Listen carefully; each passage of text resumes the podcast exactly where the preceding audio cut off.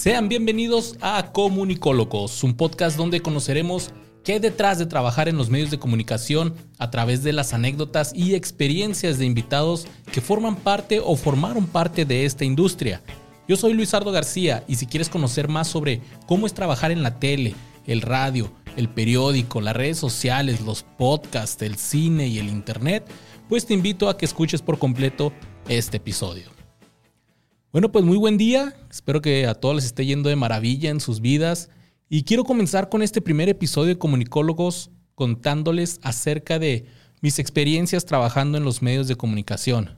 Para los que no me conocen o no sabían quién soy yo, bueno, pues en estos momentos, siendo agosto del 2023, soy periodista, reportero de Spectrum News, un canal de noticias por cable en Texas pero a la misma vez soy host de podcast, estando pero, escritor y youtuber. Entonces, eso es lo que estoy haciendo ahorita, pero llevo ya 10 años en los medios de comunicación y por eso les voy a contar un poco o todo lo que he hecho y cómo lo he hecho, esperando que mis fracasos, aciertos, pues les sirvan como algunos, algunos como consejos de vida o si a ustedes les gustaría dedicarse a este rollo de los medios de comunicación, pues les sirva como información y más que nada como inspiración.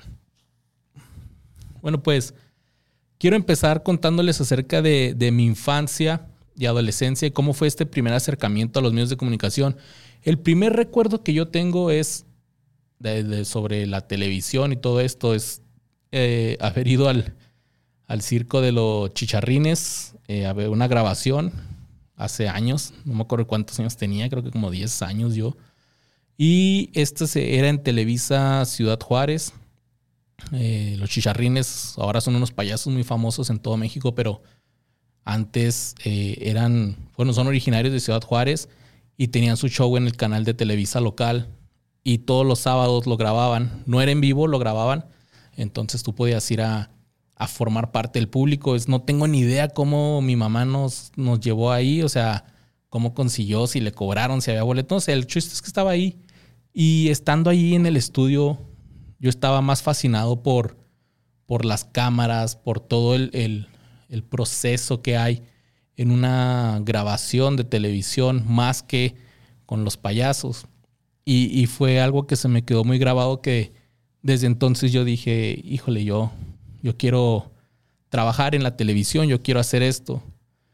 Después, ya cuando yo estaba en la adolescencia, pues ya este, me acuerdo mucho que mi papá se compró una de estas cámaras, todavía eran de cassette y cámara de video, que era pues para grabar los viajes familiares o fiestas o lo que hubiera, ¿no? Y yo la agarraba mucho porque yo quería empezar a hacer mis, mis películas, yo hacía mis, mini películas stop motions con mis monitos de Dragon Ball o de eh, Spider-Man. Me gustaba mucho, me gustaba mucho y cuando descubrí el... Antes era así de que pues al stop motion nada más y, y, grabar así hasta que descubrí que todas las computadoras tenían Windows Movie Maker y eso me cambió la vida cuando empecé a, a editar, a ponerle música. Fue una, una maravilla para mí empecé a hacer algunos videitos ahí con, con los amigos del, barrio, pero como nadie nunca me seguía mucho la corriente, pues yo era el que tenía que estar detrás de ellos, diciéndoles qué hacer, eh, pues dirigiéndolos prácticamente, pero como que a ellos no les interesaba mucho, entonces esos, esas peliculitas, esos mini proyectos, series que yo quería hacer, no, no llegaron a mucho, hasta que en la universidad conocí a un amigo que también le gustaba todo esto del cine, estaba estudiando en El Paso, Texas, y yo vi una convocatoria del Instituto Chihuahuense de la Juventud, que era sobre realizar un cortometraje para, y el tema era la violencia en el noviazgo. Entonces yo venía de una relación un poco, pues ya tóxica en los últimos, los últimos meses, años, y me pues, estaba muy inspirado, escribí un guion le gustó a, mi amigo y lo grabamos y ese fue el primer cortometraje que hice. Se llamaba Cansado de pedir perdón, como una rola de división minúscula. Y pues el título lo dice todo, ¿no? Está este, este güey que, que pide perdón por todo, aunque no haya hecho nada mal y la novia se pone un poco tóxica. Está en YouTube ahí, pónganle cansado de pedir perdón cortometraje. Eh, lo curioso de este proyecto es de que era para lo inscribí, lo, fui, lo llevé a las oficinas del Instituto Chihuahuense de la Juventud en, Ciudad Juárez. Como que la persona, no me acuerdo quién fue, pero que, recibió como que no tenía idea, así de que les llegué y lo, aquí traigo el, cortometraje para el concurso de violencia en el noviazgo. Y fue así que, ah, ok, muchas gracias. Y así quedó, eso me dio un poquito mal espina. Pero el concurso se iba a llevar a cabo en Chihuahua Capital y los mejores cortometrajes iban a ser este, proyectados en Cinépolis. Y al ganador creo que le iban a dar una MacBook o algo así.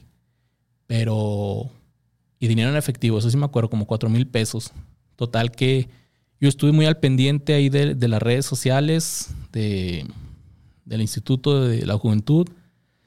Y cuando se llegó el día que anuncian a los, a los finalistas, los que van a presentar, eh, pues no, no apareció el mío.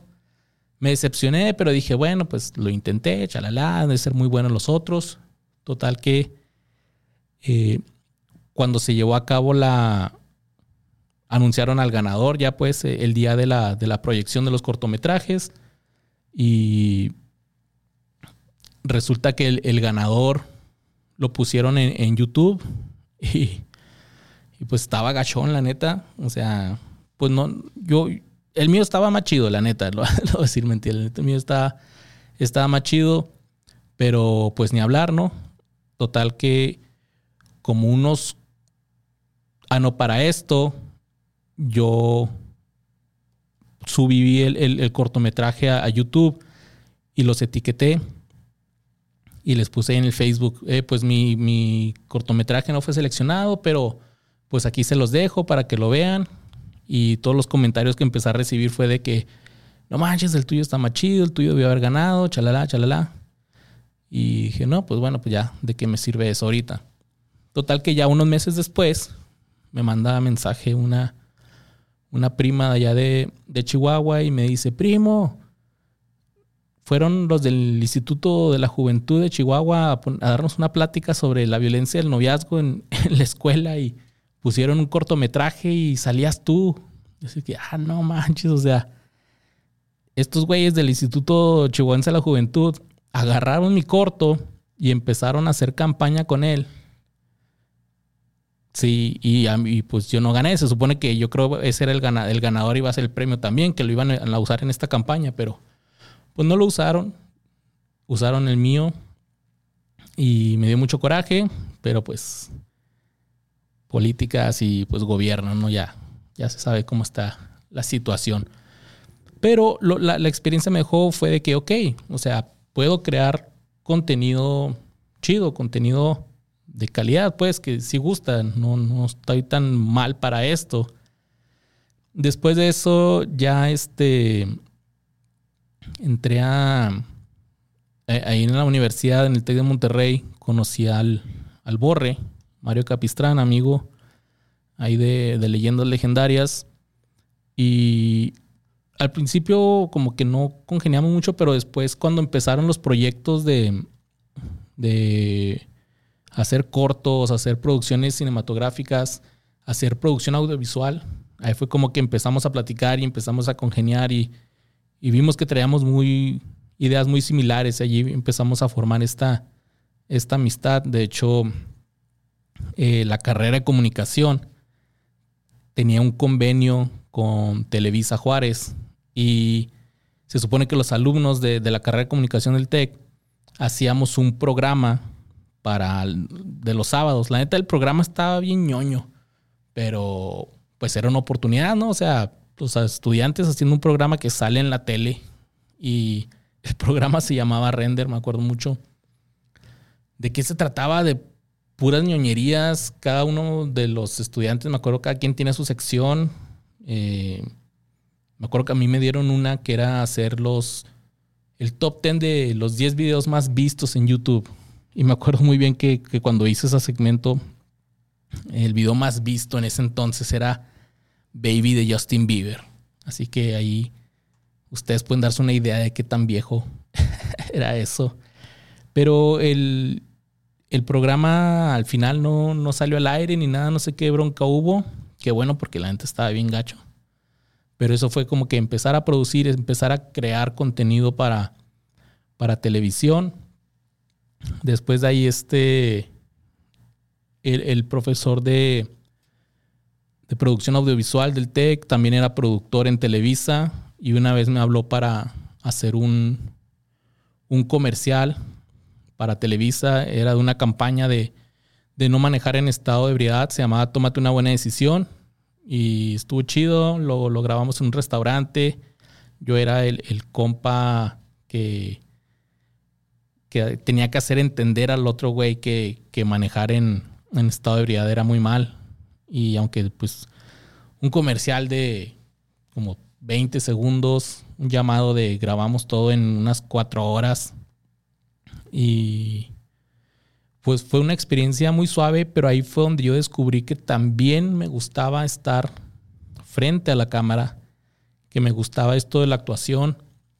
Así que decidí irme dejar la carrera e irme a la Ciudad de México a seguir mi sueño de, ser este, de convertirme en actor, en actor de cine. Así que me fui a la Ciudad de México y entré a estudiar en el, la cuarta pared, Centro de Estudios Cinematográficos. Todo mundo cuando me, les, cuando me cuando les contaba y todavía cuando les cuento que, que me fui a la Ciudad de México a estudiar cine me dicen, me preguntan, ah, ¿te fuiste al CEA de Televisa? Como que no, o sea, yo nunca quise actuar en novelas, aunque sabía que el SEA era lo más este, fácil, se puede decir, de entrar, entre comillas, porque también está muy cabrón, mucha gente va, pero pues una vez que entras ya le hiciste, como quien dice, nunca me llamó la intención, la, atención. Eh, actuar en novelas no, no era lo que yo quería, yo quería actuar en cine. Más que nada porque, pues, la novela es muy, este, pues aparte de las actuaciones son muy falsas, creo que también las... Puede ser un poco los actores que, trabajan ahí, pues son este, pues casi casi supermodelos, todos muy guapos, y yo no, pues no tenía esas características. Y el cine me gusta más porque el cine es muy real, el cine es este cualquier actor, aunque sea gordito, feo, puede hacer un papel de cine y, en la actuación el cine es principalmente la, el talento, tu, tu manera de actuar. Eso es lo que yo, yo quería hacer, hacer este cine.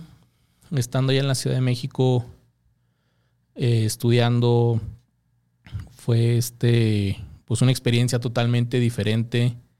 Me animé, más que nada porque decía, bueno, siempre si, si algo sale mal, si, si no la armo, si no tengo éxito, pues por regresar a la casa, que es un consejo que siempre les doy a la gente que tiene estas dudas de decidirse, de, atreverse a hacer algo, de, de, irse a la Ciudad de México o a cualquier otra ciudad a probar suerte. Yo siempre les digo, vete, o sea, no tienes nada que perder, y si al final de cuentas no tienes éxito o no es lo que a ti te gusta y decides que eso no es para ti o no quieres continuar, siempre puedes regresar a tu casa. Siempre puedes regresar. Así que anímense, chavos. Anímense, chavos. Este, o cualquiera, adultos también. Muchos. He conocido mucha gente que, que me ha dicho, ah, yo siempre quise actuar en cine, ah, a mí me hubiera gustado haber salido en la televisión, a mí me hubiera gustado dar las noticias y por una u otra razón no se animaron a, intentarlo. Entonces, nunca es tarde, nunca es tarde para animarse a, hacer algo nuevo, hacer esa cosa que siempre han querido hacer.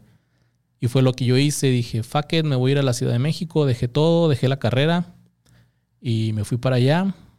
Eh, tuve algunas experiencias, por ejemplo, trabajé como camarógrafo en, la grabación del DVD de Steven Wilson, un rockero de allá de, creo que es irlandés, pero Steven Wilson dio su show en el Metropolitan de la Ciudad de México y yo estuve grabando parte del crew de camarógrafos. Si alguien tiene ese DVD o, O lo puede ver en, YouTube, de hecho ahí está. Al final sale ahí mi nombre como uno de los camarógrafos. Estuvo chido, una experiencia muy padre. Me pagaron como 400 varos nada más, pero pues ya, pues la experiencia, ¿no? Te dicen acá. También este, tuve, tuve malas experiencias, por ejemplo, en los castings, hacer castings para comerciales. Son los que más hay en la Ciudad de México, casting para comercial. Que comercial de Sabritas, que comercial de Coca-Cola. Y pues la neta pagan bien. O sea, si quedas en esos castings, pagas, pagan bien, pero es muchísima, muchísima la gente que va. Y te puedes tardar hasta 3, 4 horas. Y luego, cuando ya te toca, me llegó a pasar varias veces que me ponían frente y nomás me decían, muchas gracias, siguiente. O sea, ni siquiera decía nada. No me daban tiempo de de, de decir, de mostrar mi talento ni nada, pero ya después entendí que pues simplemente por mi físico, mi forma de ver no es lo que están buscando. Y pues para qué pierden el tiempo viendo el talento de alguien si de todas maneras no lo van a usar porque no es lo que están buscando. Total que eh, esas fueron algunas de las experiencias, pero la más experiencia más este dolorosa, pero a la vez que más lecciones me dejó fue una vez que me contrató un argentino para que tenía un programa en el canal Race, Race se llama, canal de cable de carreras. Y fui de camarógrafo a grabar un, un rally en la ciudad de Puebla. Y yo le dije, no, Simón, yo sé grabar y todo. Me vendí chido. Y el vato confió en mí. Y eh, mi jale era estar en una parte de la montaña donde pasan los carros y estar grabando nomás a los carros pasar, todo el rollo. Eh, pues es un rally, es a mediodía, a la una de la tarde, entonces estábamos ahí bajo el sol. Y yo en mi inexperiencia no le puse filtros a la cámara, entonces estaba grabando con la toma muy, muy, muy quemada.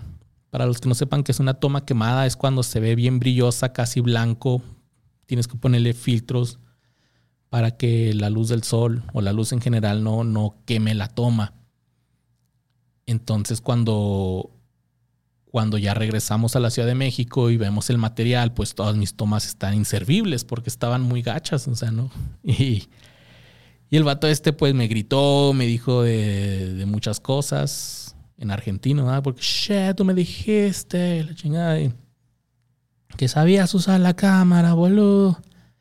Y pues con razón él, o sea, estaba muy enojado, pues, me pagó los viáticos, me llevó a Puebla y yo hice un trabajo de la chingada.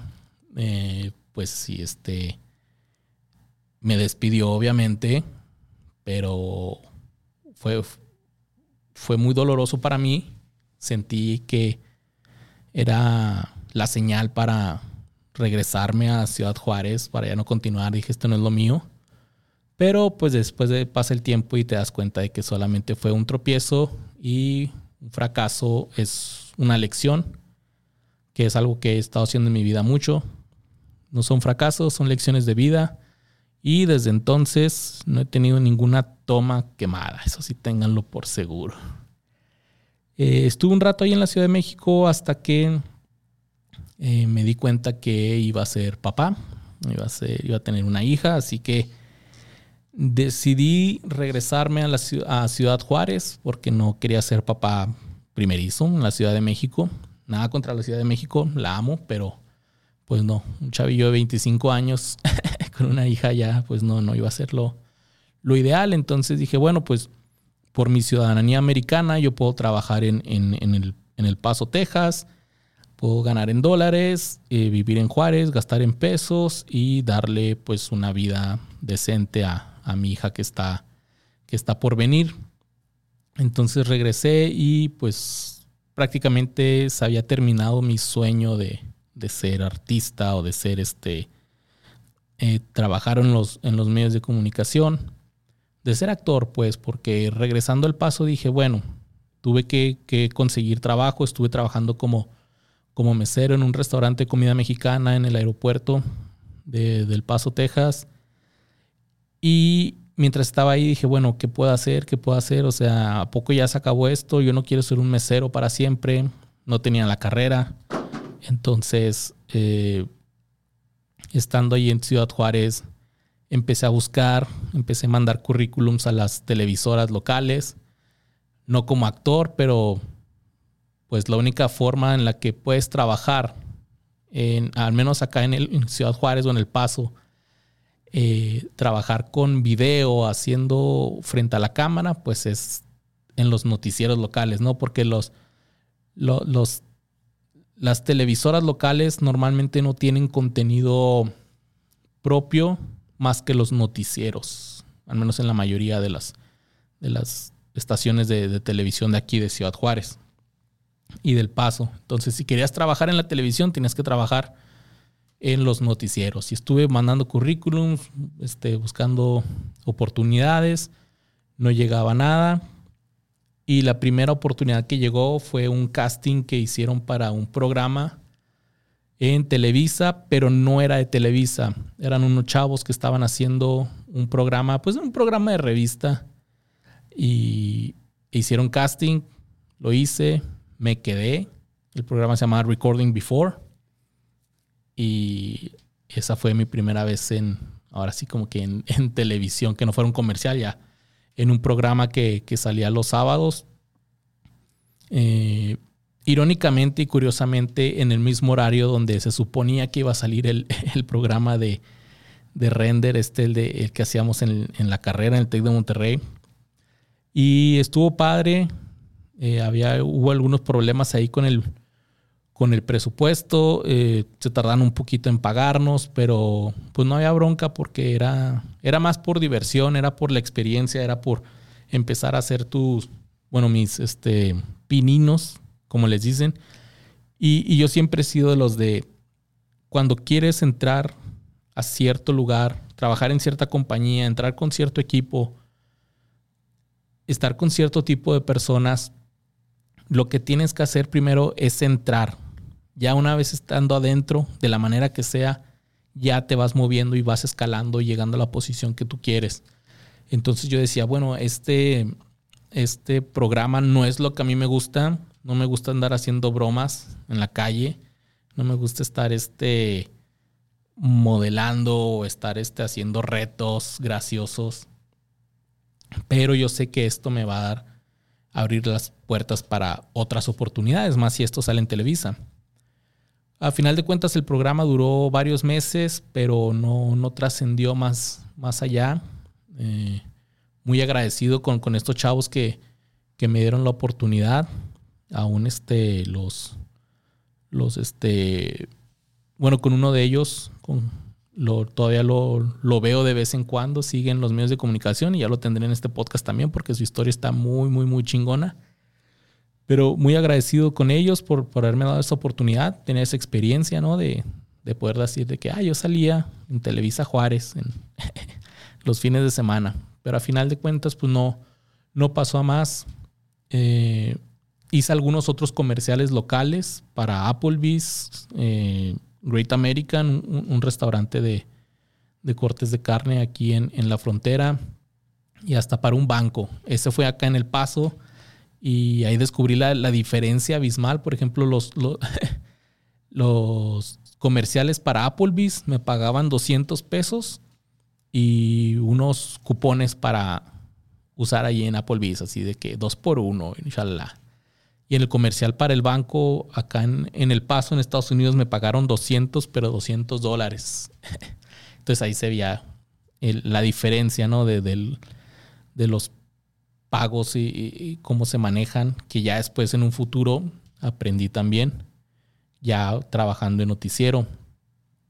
Seguía trabajando en, en este, en el restaurante, no salían estas oportunidades, pero era uno que otro llamado y ya le hiciste el comercial y ya se acabó, ya no hay nada.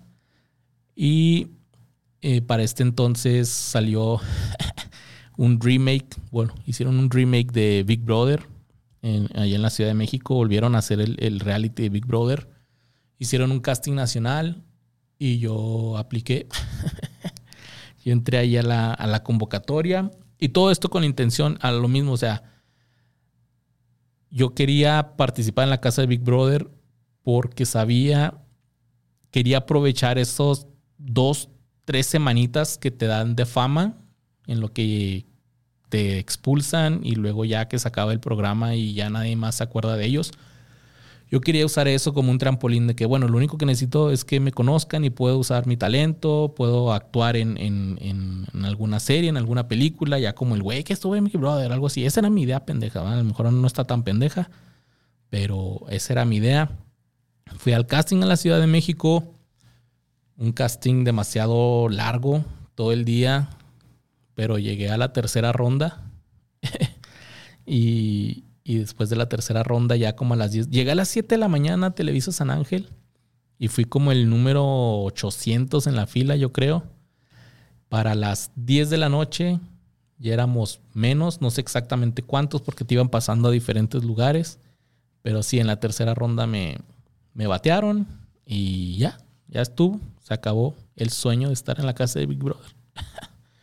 y pues una vez más, otro, pues no fracaso, pero otra experiencia, otra experiencia de, vivir un casting de esta, de esta magnitud. Eh, le dije, para este entonces yo seguía de como amigo con, con este, con Borre, eh, que él estaba en ese entonces en San Luis, él se fue a estudiar a San Luis y luego regresó y empezamos a hacer sketches. Hicimos nuestra productora que se llamaba El Sauce TV. Y hicimos uno que otro sketch. Hicimos una parodia de, de Dear Sister de Saturday Night Live. Querida hermana, también lo pueden buscar en YouTube. Por pura pinche diversión. Pensando así que no, pues algo, algo va a pegar. Y mientras estaba, estábamos en esa idea, queríamos hacer sketches, queríamos empezar a hacer este, bastantes sketches, hacer un canal de YouTube de puros sketches. Y mientras estaba eso, me llegó la oportunidad de entrar a trabajar a Univision en El Paso, pero no en el noticiero, no en la televisión, sino en la radio.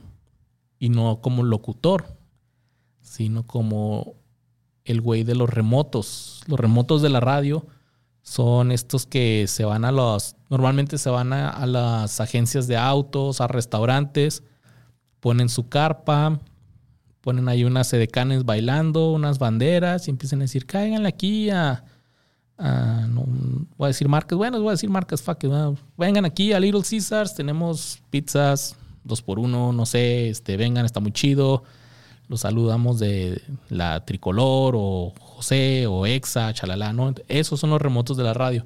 Ahora, yo no hacía las llamadas al aire, yo era el güey que iba en la camioneta y montaba la carpa, ponía las mesas, ponía todos los premiecitos, todos los flyers que se dan ahí y ya nomás llegaba la, el talento, que es la, la chava o el güey que, que hacían las llamadas al aire y pues ellos eran los que ganaban más, ¿no? Pero acepté el trabajo porque dije, bueno, la idea es estar ahí dentro porque acá en, en, El Paso, los estudios de Univisión están, tienen también, que es, eh, se llama Entravisión, la compañía que tiene la franquicia de Univisión aquí en El Paso, también tiene varias estaciones de radio y están todas en el mismo edificio. Entonces yo dije, voy a ir, voy a aceptar este trabajo y así me puedo ir colando. Recuerden, una cosa es entrar y luego ya después vas viendo cómo te vas moviendo. Y dicho y hecho, empecé a trabajar ahí, a hacer los remotos de radio, pero al final, este, al final del día yo iba y poco a poco me fui acercando con el director de noticias de Univisión. Dije, ¿sabes qué? Yo acabo de entrar a la radio, pero a mí me gusta la televisión, aquí está mi currículum, yo sé hacer esto, esto y lo otro, sé grabar. Y ahí este, pues me dijo, no, pues ahorita no hay oportunidad, cualquier cosa yo te aviso, pero poco a poco me fueron dando oportunidades. Por ejemplo, me acuerdo que una vez vino el grupo, el grupo pesado y hicieron un bailable de, la estación de la tricolor y me pusieron a mí a grabar como que el, el after movie, ¿no? Que ahora le dicen after movie, pero a grabar ahí el, el color, futbolísticamente hablando, de cómo estuvo el concierto.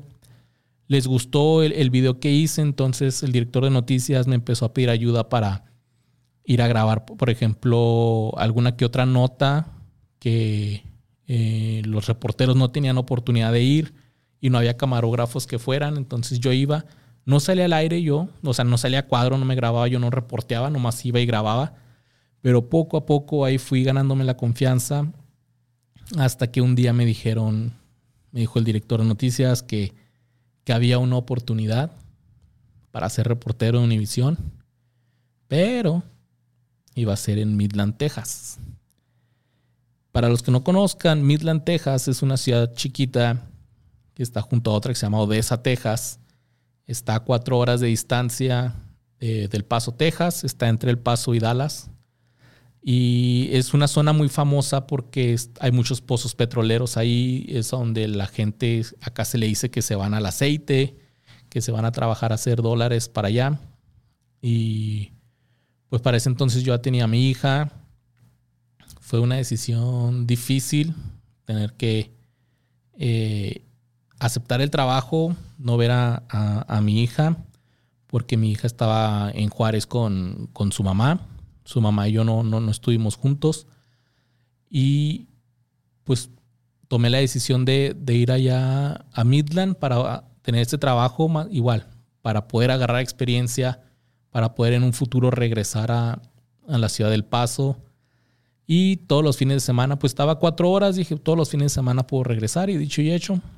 Eh, así fue como le hice. Llegué a Univision Midland y ahí conocí a, un compañero se llama Adolfo Muñiz, que también era el otro reportero ahí.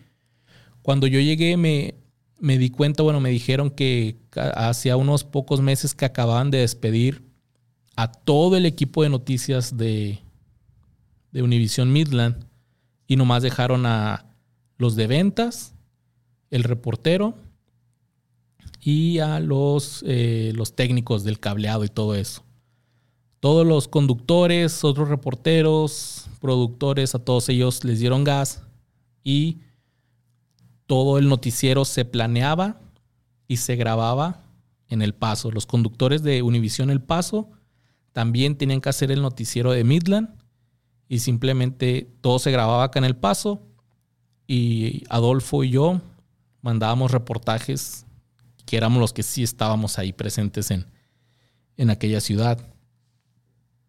Así duramos un rato hasta que yo después de unos meses ya no aguanté. Yo me había ido con la ilusión de regresar pronto al paso, pero al parecer eso no, no iba a suceder. Eh, pues pronto.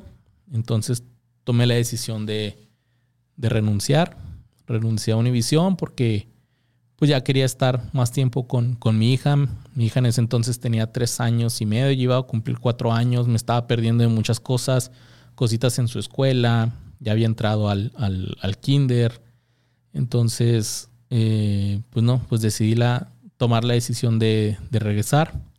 Pero más que nada también porque mientras estuve allá en Midland, seguía comunicándome con el Borre y el Borre me dijo que había empezado, que había conocido unos chavos que hacían stand-up y que tenían un late night en, Ciudad Juárez. Eh, estos chavos se llaman José Antonio Badía y Eduardo Espinosa, ahora más conocidos por su podcast de leyendas legendarias. Y en ese entonces estaban haciendo el, late night con Badía y, era algo que yo quería hacer este, desde hace mucho tiempo. Total que le dije al borro, ¿sabes qué? Pues preséntamelos porque pues me gusta mucho la comedia y quiero, quiero este, pues participar en eso. En cuanto me contó, yo dije, esto es lo que yo quiero hacer también. Entonces ya un fin de semana que viajé a Ciudad Juárez a, visitar a mi hija, aproveché y fui a un, este, a un show de stand-up que habían organizado ellos. Ahí me, presentó Borre con, con, Lolo y con Badía y los conocí y e hicimos una química muy chida. Les platiqué de mis proyectos, les platiqué de los sketches que habíamos hecho con Borre y me invitaron a formar parte del Late Night. Entonces también fue una de las, de las cosas que, que me animaron pues a renunciar a Univision y regresarme a, Ciudad Juárez para estar trabajando en Late Night con Badía. Que digo trabajando es pues estar haciendo cosas ahí porque no, no había pago. Todos éramos este por amor al arte. Ahí hay un documental que hice que es un poquito spoiler de lo que va a pasar más adelante en mi historia, pero hay un documental que se llama Una vez, érase una vez un late night para si quieren saber cómo era la dinámica de ese programa. Estaba muy, muy suave y todo lo que, todo lo que hacíamos. Entonces, eh, a la par, junto con otros amigos, emprendimos una aplicación para celulares que se llamaba Kiare. Básicamente era un buscador de qué hacer en tu ciudad. O sea, era Kiare de qué ahora, qué, haré esta noche. Y era como un, buscador así de que si tú tenías ganas de ir a un karaoke eh, cerca de por donde vives, pues nomás le ponías así que salir de fiesta, karaoke y te salían ahí todos los bares que había. O, si tú tenías, bueno, en mi caso, por ejemplo, que, que siempre he batallado con, con, con, con, mi niña de dónde llevarla a un lugar, un restaurante que tenga jueguitos, porque ahora los McDonald's y los Burger Kings es raro el que tiene jueguitos. Y si tienes hijos, tú sabes cuánto alivianan los jueguitos de esos restaurantes, porque los niños se pueden estar una o dos horas ahí y tú bien a gusto. Entonces la idea era esta, ¿no? De tú ponerle así que quiero un lugar familiar con jueguitos que vendan hamburguesas y le picabas ahí y te decía exactamente cuáles lugares había. Esa era la idea de la aplicación. Conseguimos inversionistas y así es como pude pues mantenerme, digamos, esos, esos meses que estuve trabajando con, la aplicación después de renunciar a Univision. Y también me dio mucho tiempo para estar yendo a Leina y Combadía, donde estuve trabajando como, eh, pues participaba en los sketches, era escritor, eh, hacíamos stand-up ahí, producíamos, hacíamos de todo. Entonces también eso nos dio bastante, bastante experiencia. A mí en lo personal me dio mucha experiencia. Y eh, también trabajé editando videos para un, el programa de televisión de un amigo que se llamaba Tu Ritmo TV. Él iba entrevistaba personalidades locales, hacía entrevistas con, con bandas de, de música, y ya me daba el material y yo se lo editaba y me pagaba una cantidad mínima, pero era suficiente como para estar ahí en ese entonces sobreviviendo, ¿no?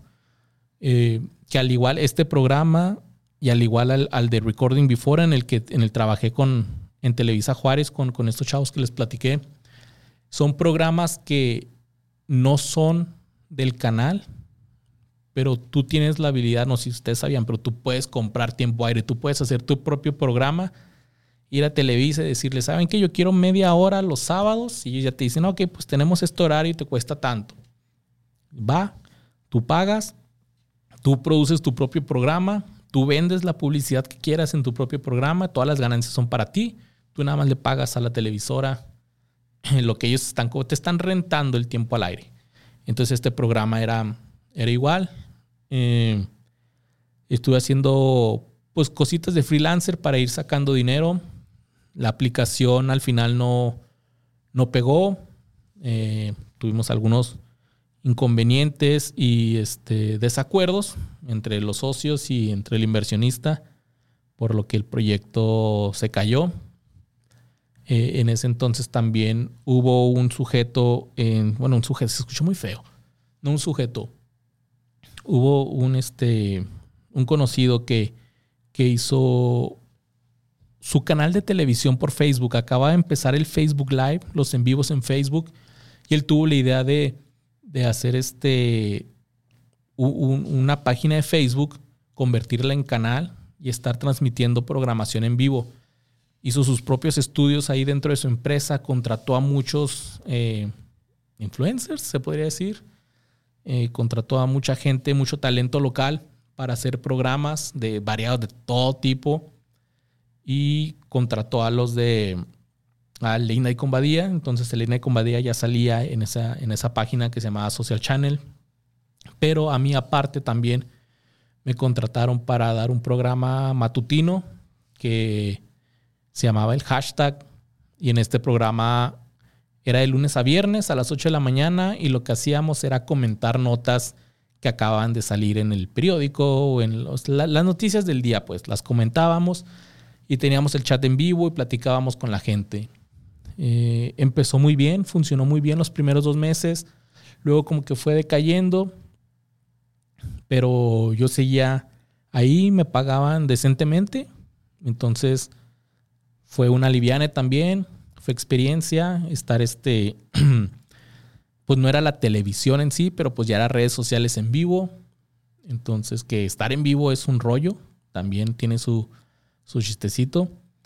Y justamente en ese entonces estaba en Social Channel, estaba en el Late Night con Badía. No ganaba mucho, pero pues era suficiente para eh, pues poder sobrevivir. Cuando me llega la oportunidad de trabajar en Telemundo El Paso, eh, un día vi que una amiga que trabaja en Telemundo puso que buscaban un reportero y yo teniendo la experiencia de reportero en Univisión de Midland, apliqué y me quedé. Fue así como entré a Telemundo, Telemundo El Paso, lugar donde estuve por tres años. Y esto sí fue totalmente diferente. Ya no estaba solo, el Telemundo El Paso sí se graba aquí en El Paso, entonces ya convivía con los conductores, convivía con con varios este, amigos como reporteros, con los productores, con todo. Ya trabajaba en el, newsroom, en el cuarto de noticias, con todo el equipo. Y eso me gustó bastante. Eh, disfruté mucho mi tiempo en Telemundo. Muy, muy padre siendo reportero. Eh, hice varios reportajes. Uno de ellos ganó un Emmy. Fue ahí donde gané mi, mi Emmy el reportaje de la, vida de los veganos llamado Vida Ligera. También empecé a tener oportunidad de ser el conductor suplente, el conductor banca, cuando el conductor estelar eh, no podía ir, tenía el día libre, se enfermó, se fue de vacaciones. Yo era el que lo cubría y eso también fue una, pues algo muy padre, ¿no? Ya, ya estar dando ser el conductor, estar dando las noticias en el noticiero local, que la gente te empiece a reconocer, que te digan, ah, mira, es el de las noticias. Eh, se sentía muy padre. Lo malo fue de que mi horario, cuando estás en noticias, y principalmente, por ejemplo, en, aquí en Telemundo El Paso, que no tiene noticiero matutino, que los noticieros son 5 de la tarde y 10 de la noche, pues tu horario de trabajo es de una y media de la tarde a diez y media de la noche, de lunes a viernes. Esto significó eh, no ver a mi hija durante las tardes, porque ya la iba y la dejaba a la escuela, y ya la tenía que recoger su abuela o, o, su mamá. También este, para ese entonces ya, este, ya había conocido a la que ahora es mi esposa y poco tiempo después de que entré a Telemundo nos casamos. Entonces, pero ella trabajaba en las mañanas y yo en las noches. Entonces nos veíamos nada más en la mañana cuando ella se iba. Y hasta nos veíamos otra vez hasta que yo regresaba a las 11 de la noche a la casa y ella pues ya tenía sueño. A veces llegaba y ella estaba dormida. Si queríamos hacer algo, no sé, salir en familia, ir al cine, cualquier cosa que quisiéramos hacer, nos teníamos que esperar el fin de semana. Era pues era bastante desgastante. También eh, me alejé del, del, programa del Late Night con Badía porque pues ellos, el Late Night, las juntas de escritores eran los martes a las 7 de la noche, se grababan los jueves a las 8 de la noche. Y pues no, no podía asistir a, ninguna de estas este, reuniones. De hecho, tuve que pedir el día libre en Telemundo para asistir a la grabación del, episodio número 100 de Late Night, porque ese sí no me lo podía perder, quería estar ahí. Y de hecho en el documental de hace una vez un Late Night sale escenas de, esa grabación y, y, Badía dice, ah, aquí tenemos a Luis, hace años que no lo veíamos, porque sí, tenían bastante que no los veía por, por el trabajo, ¿no? Entonces todo eso empezó a, crear en mí pues esta insatisfacción, ¿no? O sea, no me sentía contento por la paga, no me quejaba, la neta, pagaban decentemente para tener una vida muy decente, pero era infeliz, era infeliz porque no podía ver a mi familia, no podía ver a mis amigos y no podía hacer lo que más me gustaba, ¿no? Que era estar haciendo los sketches, la comedia. Para ese entonces yo hacía stand-up, para ese entonces yo me había dado cuenta que, que ser este comediante era parte de mí y que quería hacerlo también. Y en, un noticiero lo menos que puedes ser es comediante. Bueno, ahorita ya se está relajando un poquito, pero en ese entonces no. De hecho, me llegaron a, llamar la atención varias veces por quererme hacer el graciosito al aire, ¿verdad? Pero pues estaba en mí, ni modo. Eh, eso fue un poco lo que empezó a crear en mí estas ganas de, pues de querer hacer algo diferente. Eh, Badía y Lolo empezaron el podcast de leyendas legendarias. Les empezó a ir muy bien. Y, yo quería hacer un podcast también. Así que le dije al Borre, güey, vamos a hacer nuestro podcast. Pero para esto, pues yo iba a tener que. Eh, no iba a tener tiempo para grabar. Entonces creamos el podcast de qué fue de ellos. Y también esa fue donde dije, bueno, hasta aquí. Muchas gracias Telemundo, pero pues ya, ya me siento que estoy topando con pared. Eh, otra cosa también que se me pasaba a decirles era de que cuando eres reportero, a lo que tu ascenso es ser el conductor de noticias, pero el conductor de noticias es una posición que ya verán ustedes cuando hable con, en los próximos episodios con, una chava que es conductora de noticias de aquí. Eh, es, un, es, una posición que, que ya es el, tope. Hasta ahí llegas. el ser el conductor de noticias del noticiero es, es lo máximo a lo que puedes llegar localmente. Si quieres aspirar a otra cosa, te tienes que ir de la ciudad. si quieres ir al, al, noticiero nacional, te tienes que ir a la capital, te tienes que ir a la Ciudad de México, a otros lados. Y mucha gente no quiere hacer eso, mucha gente ya tiene su vida aquí y ser el conductor pues es un trabajo estable y se quedan aquí. Entonces, si tú estás abajo como reportero, pues para poder ser el conductor o, tienes que esperar a que el que está de conductor se retire o por una cosa lo despidan y todavía si está la vacante, a ver si te la dan a ti, porque a veces se traen conductores de otros lados. Entonces, yo no tenía un futuro, eh, no tenía crecimiento más bien en un futuro, eh, en un futuro próximo en Telemundo. Entonces, todas esas fueron las razones para yo darle las gracias, porque sí, este, me trataron de maravilla siempre y estoy muy contento con, con Telemundo. Sigo siendo muy bueno, muy buen amigo de, de todos los que trabajaron ahí.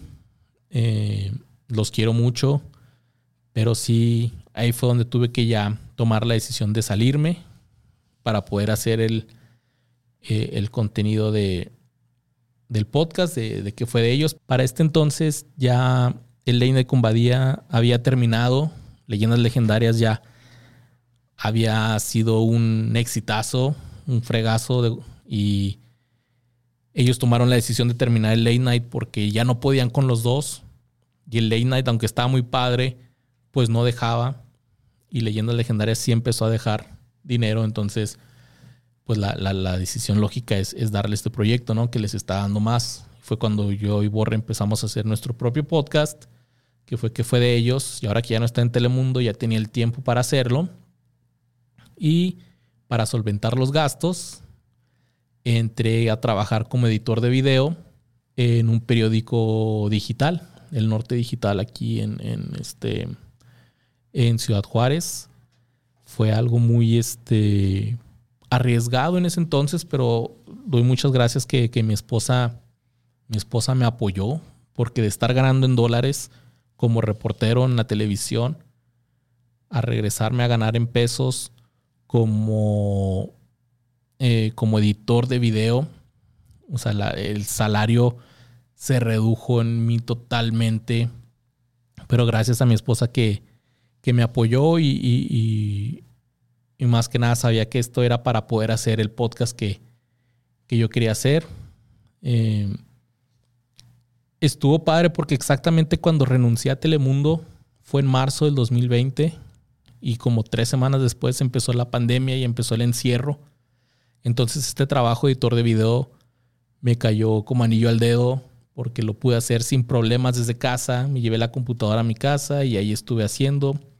Mis otros compañeros, eh, bueno, ex compañeros reporteros tenían que andar en la calle todavía haciendo reportajes, cubriendo todo el rollo de la pandemia.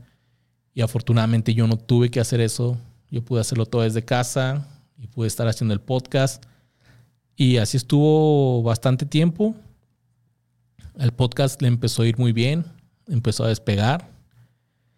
Y en octubre del 2020, sí, en octubre del 2020, me marcó mi amigo Adolfo Muñiz.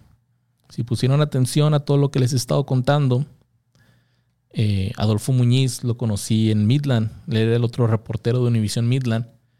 Bueno, pues él estuvo, él también se fue de ahí y se fue a trabajar a McAllen, Texas, en Telemundo cuando empezó la pandemia, él fue una de las víctimas de todos estos recortes de personal que hubo en, pues prácticamente en la mayoría de las empresas de todo el mundo.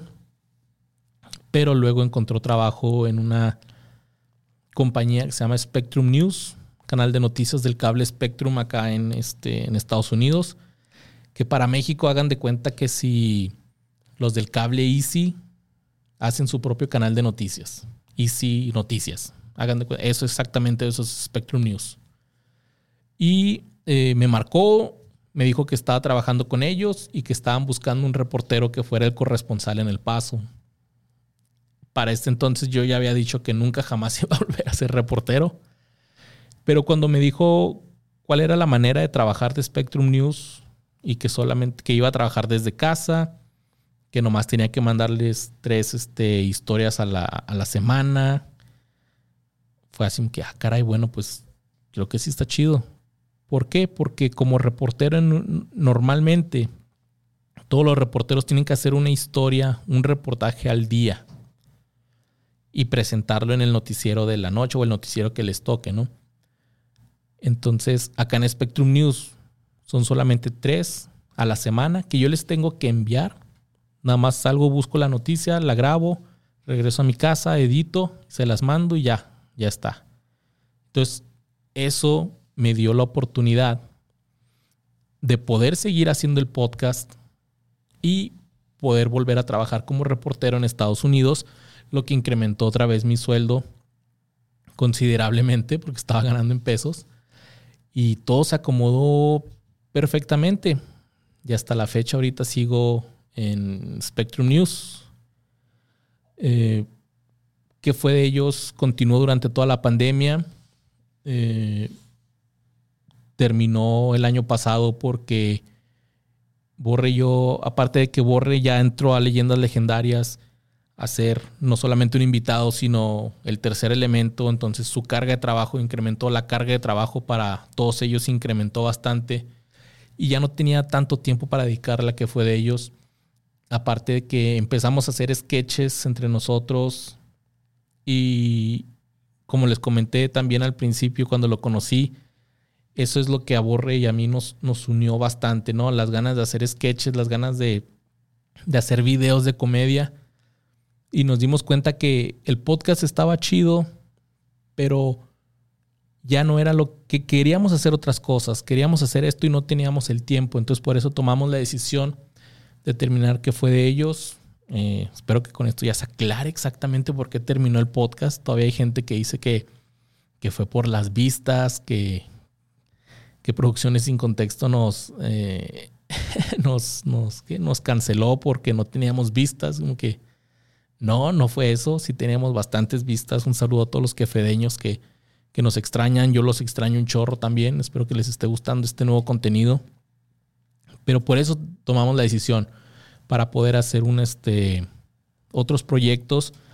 Y eh, pues no lo, no lo había comentado, pero estos sketches fueron evolucionando, o sea, estas ideas de sketches, estos guiones fueron evolucionando hasta que finalmente se, por ello dijimos, tenemos que hacer una película.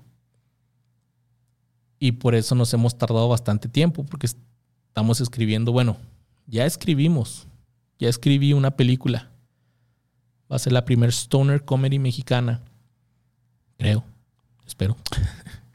y este. Y eso es lo que he estado haciendo durante todo este tiempo. Además de estar trabajando en Spectrum News, donde también estuve muy ocupado eh, porque hubo mucha actividad aquí en El Paso. Yo soy el corresponsal de, Spectrum News en El Paso. El noticiero se hace en Austin y recibe noticias de todos los corresponsales de todo el estado de Texas. Yo soy el del Paso y hubo mucha actividad en El Paso.